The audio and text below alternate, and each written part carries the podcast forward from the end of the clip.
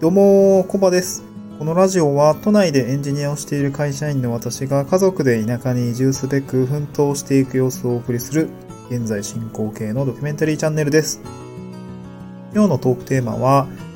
え企画書作りで思ったことを会社員時代に使わなかった頭の使い方に苦労した話というところでお話をしていきたいと思います。はい。えーっと、まあ、最近あった出来事の一つに企画書作りっていうのがあったんですけれども、ここにちょっとまあ、うん、苦労したことですね。まあ、これ、なんで苦労したのかっていうと、会社員時代に使ってこなかった多分頭の使い方をしたので、うん、なんかちょっとまだ慣れがない、慣れ、慣れてないなっていうところがああったので、うん、ちょっとネタにしてみました。で、まあ今ですね、私移住を考えています。で移住ですね、仕事どうすんだろうかっていうところなんですけども、うんと移住に際しては、その創業っていうところも、えっと考えています。まあ、ただ、うん、まあ、いきなり移住して、いきなりゼロからやるってなかなかちょっときつくて、なぜきついのかっていうと、私は家族がいるので、えーっと、子供もいますし、まあ、妻もいますっていうところがあるので、その、ちょっと収入がゼロになるのはちょっと厳しいんですよね。でなので、うんと、まあ、ベーシックインカムのことを考えて、その今、地域おこし協力隊に応募しています。うん。地域おこし協力隊から、えーっと、移住に着地をして、まあ、そこからですね、まあ、地域おこし協力隊の活動してやりながら、うんと自分の事業の準備をするっていうところを考えています。で、今、まさに現在進行形でですね、あの、選考っていうのが進んでるんですけども、まあ、その中ですにですね、ちょっと企画書を作って、うん、なんだろう、選考に臨む必要があったんですね。まあ、なので企画書を作ってるっていうところなんですけども、まあ、会社員時代ですね、あの、まあ、私システムエンジニアなんですけれども、うん、なんだろうな、企画書を作るっていう場面、なんか思い返してみると、あんまりなく、なかったんですよね。うん。まあ、なぜならば、私の、うーん、なんだろうな、その、仕事の構造上っていうんですかね。うんと、個人的には、個人的というか、まあ、会社の、私の立場的にはですね、まあ、営業部隊がいて、営業が仕事を取ってきたものに対して、こう人員が投入される。まあ、我々が投入をされて、うんと、まあ、お客様の課題をですね、ヒアリングをして、じゃあこんな形でシステムをこう作っていきましょうかみたいなですね、いうような感じになっていくので、こう企画書を作って、社内で承認されてそれが回っていくみたいなことってあんまりなくって、もう、ある程度課題感、ま、なんだろうな、0を1にする作業ではなくて、なんかマイナスをなんとかプラスに転じていくっていう作業なんですよね。そのエンジニアの課題解決のソリューションっていうのは。うん。まあ、企画ってこう何もないところから、何か価値を想像しましょうみたいなところの、うん、こう思考というかプロセスを経ていくと思うんですけども、まあ、今こんなお困りごとがありますと。なんかマイナスの状態ですよね。それを、かシステムを入れることによってこれが改善できる、これが改善できる、これが良くなるみたいな形で、あの、課題ありきで課題にアプローチをしていくものになるので、なんかゼロから始まるというより、割合マイナス2、3ぐらいのその形あるものに対して、うん、手を加えていくっていうような感じになるので、なかなか企画書を書く機会がありません。うん。まあ、なので、まあ、いざ、あの、募集要項にですね、企画書を持ってきてくださいって書いてるんですけども、うーん、企画書ってなんだみたいなところから始まりました。えっと、まあ、なので、私的にはその企画書の作り方すらまず分かってなく、なかったんですよね。うん。まあ、ただ書かないというこ、書かないといけないということで、ちょっと、個人、自分的に調べて、えーっと、やってみたんですね。まあ、どうやって進めたかっっていうと、まずどういう要素をより盛り込んでいけばいいのか、ちょっとわからないというか、何を書けばいいかわからなかったので、まあ、まずは Google 先生にですね、聞きました。うん。まあ、企画書、テンプレートっていうふうに検索をして、あの、どういうテンプレートですね、あの、世の中にはあるのかなっていうところを調べました。まあ、これは画像検索だとパッとすぐ出てきたので、なんか、うん、ちょっとわかりやすかったかなっていうところですね。そこにはまあなんか企画の概要だったり、費用感だったり、スケジュール感とか、まああとコンセプトとかですね。あとは、まあ誰向けの話なのか、誰向けの企画なのかとかですね。まあよく多分マーケティングとかの資料なのかな、このあたり。ペルソナとかですね。どういう人に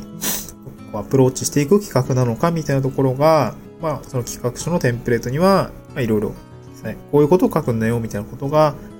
学書テンプレートで画像検索をすると、なんかいろいろ出てきてくれます。うん。ありがたい世の中ですね。で、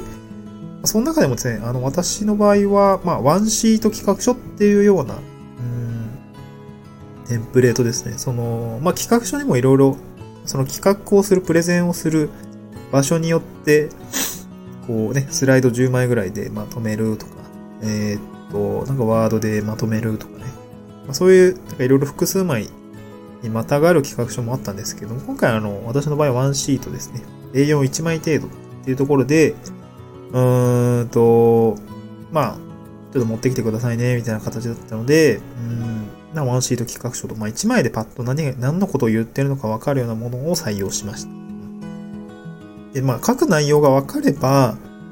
まあ次はですね、自分の頭の中をですね、言語化して見える化して、うんと、記載に落としていくっていう形だったんですけど、まあ、これはですね、まあ、あの、エンジニア時代に、うん、まあ、複雑な課題っていうかですね、あの、目に見えないシステムの中で起こっていることとか、まあ、業務を絡めて、ちょっと複雑になっているものを、まあ、少し簡素化して、見える化して、で、何が起きているのかを言語化していくっていうことは、まあ、ある程度経験のあるものではあったので、まあ、この記載に落としていくってこと自体はそんなに困りませんでした。うんまあ、ここは良かったんですけども、まあ、ただ困ったのはですね、うん、二つあって、そのリサーチをする力と、未来を想像する力を企画書ってなんか求められているのかなっていうところが、あの、ありました。まあ、その、何に対する企画を書くにしても、その現状どうある現状どうなのかっていうことが、まずは発端だと思うんですよね。そこがですね、えー、っと、リサーチ力的なところが正直足りないなと思ったので、まあ、前提作りが難しかったってことですね。ちょっとコロナの影響もあって、なかなかね、あ今回地域おこし協力隊の、えー、まあ、企画は、まあ、現地のですね、あるお困りごとを、うん、まあ、困りごとというかですね、現地はこういう状況ですと。まあ、これに対してなんか有効な施策が打てないかみたいなところの企画だったので、現地の状況じゃどうどうなのみたいなところが、うんと少し、あの、いけてないんですね。あの、コロナでいけてなくて、なかなかはかどってない。ネット上の情報をもとにとか、あと担当者からいただいた資料をベースに、うん、やるほかなくて、まあ、個人的な切り口での調査っていうのがちょっとなかなかできてないっていうところですね。まあ、ただですね、まあこれ、なんだまあ、地方、本当に地方なので、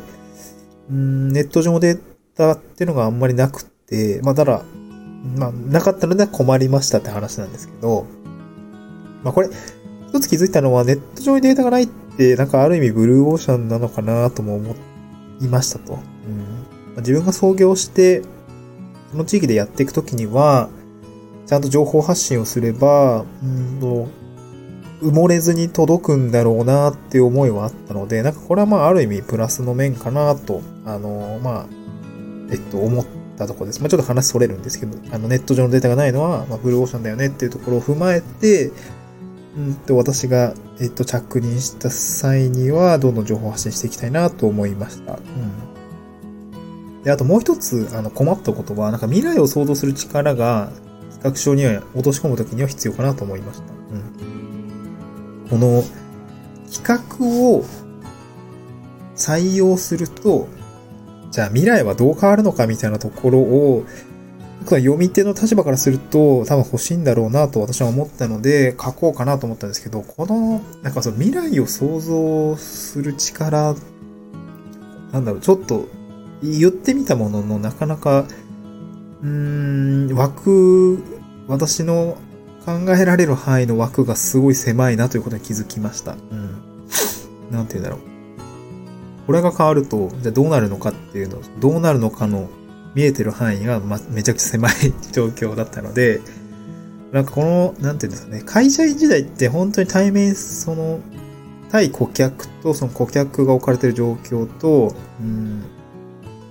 本当に業務っていうすごいちっちゃい単位だと思うんですね。その変わ、変わるのって。まあ、なので、その会社員時代よりも、その、担当する案件みたいのは、こう事業規模っていうのは大きいかもしれないんですけども、えー、っと、見えてる範囲とか変わる範囲っていうところは、あんまり実は大きくない。事業規模ですね。まあ、自体は大きいけれども、うんと、想像規模ってっていうところは全然小さいんですよね。うん、見えてる範囲の規模っていうのは比較的小さいんですけど、今回その地域の課題とか、まあ創業もそうなんですけども、えっと、そういう企画って事業規模はなんかそう小さくても、自分で考えていくと想像の規模って広くて大きいなっていうところがあって、なんかこのあたりは、うんと、この企画書を作るにあたってはこの未来を想像する。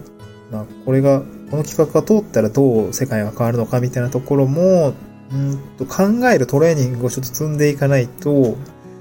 いけないなと思いました。これはもう、移住後に創業した時にもう多分結構ぶち当たる壁なのかなと思って、想像力不足って見える世界がちょっと狭いままだとなかなかうまくいかないこともあるなと思ったので、なんかここはこれからも、これからですね、ちょっと訓練していきたいなと、うん、気づきましたね。うん、この企画書作りを通して。はい。まあ、なので、まあ、今回ですね、その企画書作りで思ったこととして、その会社員時代に使ってなかった頭の使い方として、まず企画書を書くってことですね。企画書を書く。まあ、0から1を目指すための、うんと、まあ、足がかりになるこの企画書作りにはですね、